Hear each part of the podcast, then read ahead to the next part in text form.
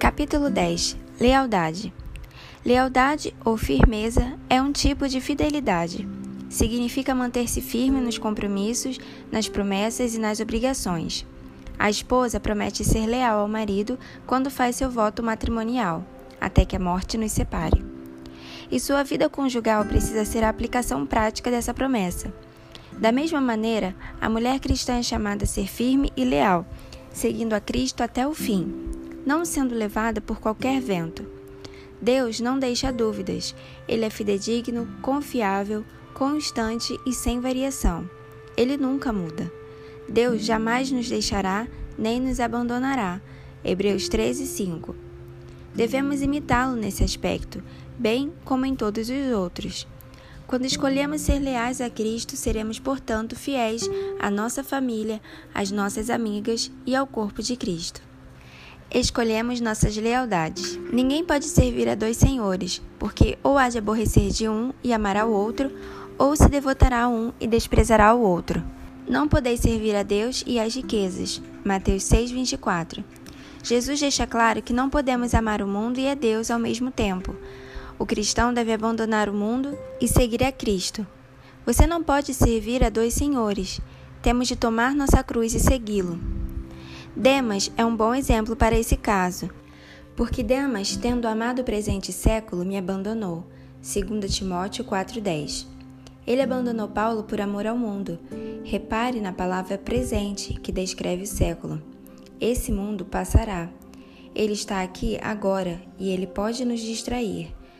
Mas que tolice é abandonar o que é eterno, Deus, por aquilo que é momentâneo, o mundo. O mundo odeia a Deus. O mundo odeia a Cristo e, da mesma maneira, odiará seus seguidores. Não é de causar espanto, pois não somos do mundo, agora que somos cristãos. Se vós fosseis do mundo, o mundo amaria o que era seu. Como todavia não sois do mundo, pelo contrário, dele vos escolhi, por isso o mundo vos odeia. João 15, 19.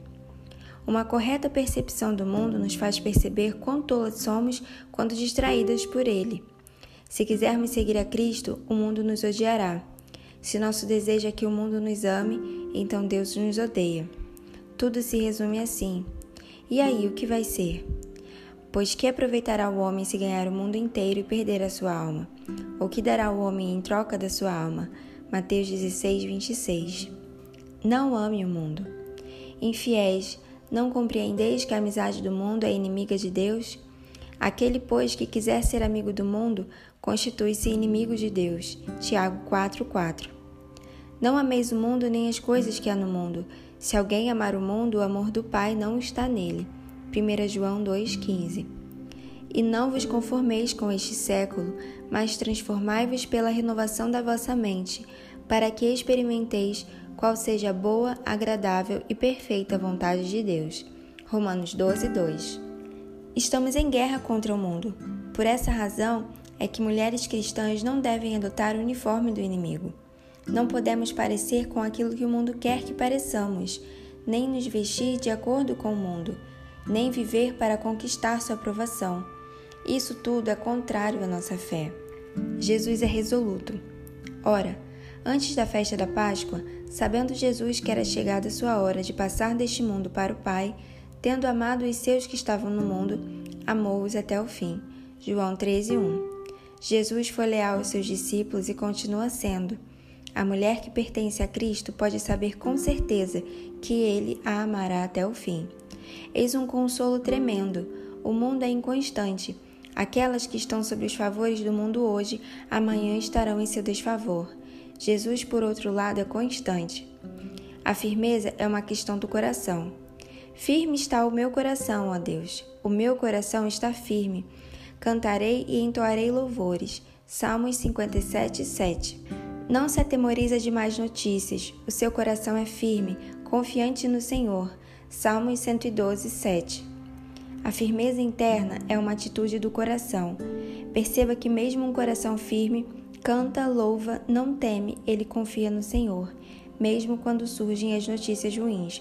O coração resoluto mantém-se firme por Deus ser fiel.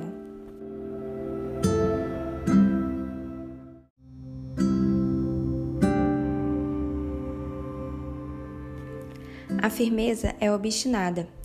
Portanto, meus amados irmãos, sede firmes, inabaláveis e sempre abundantes na obra do Senhor, sabendo que no Senhor o vosso trabalho não é vão.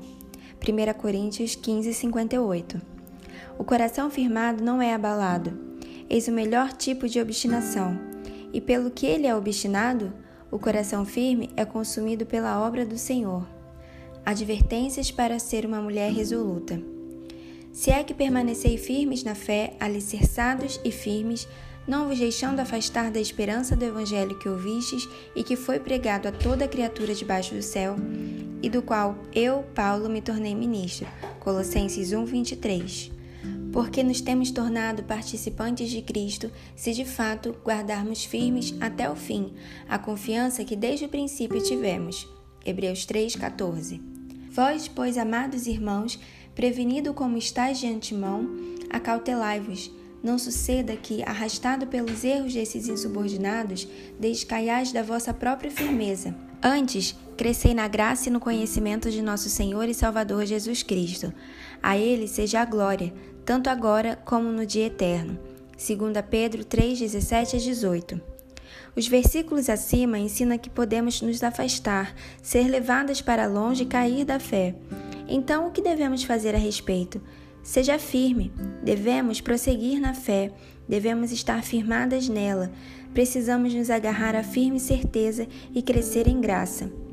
A firmeza nos protege do pecado.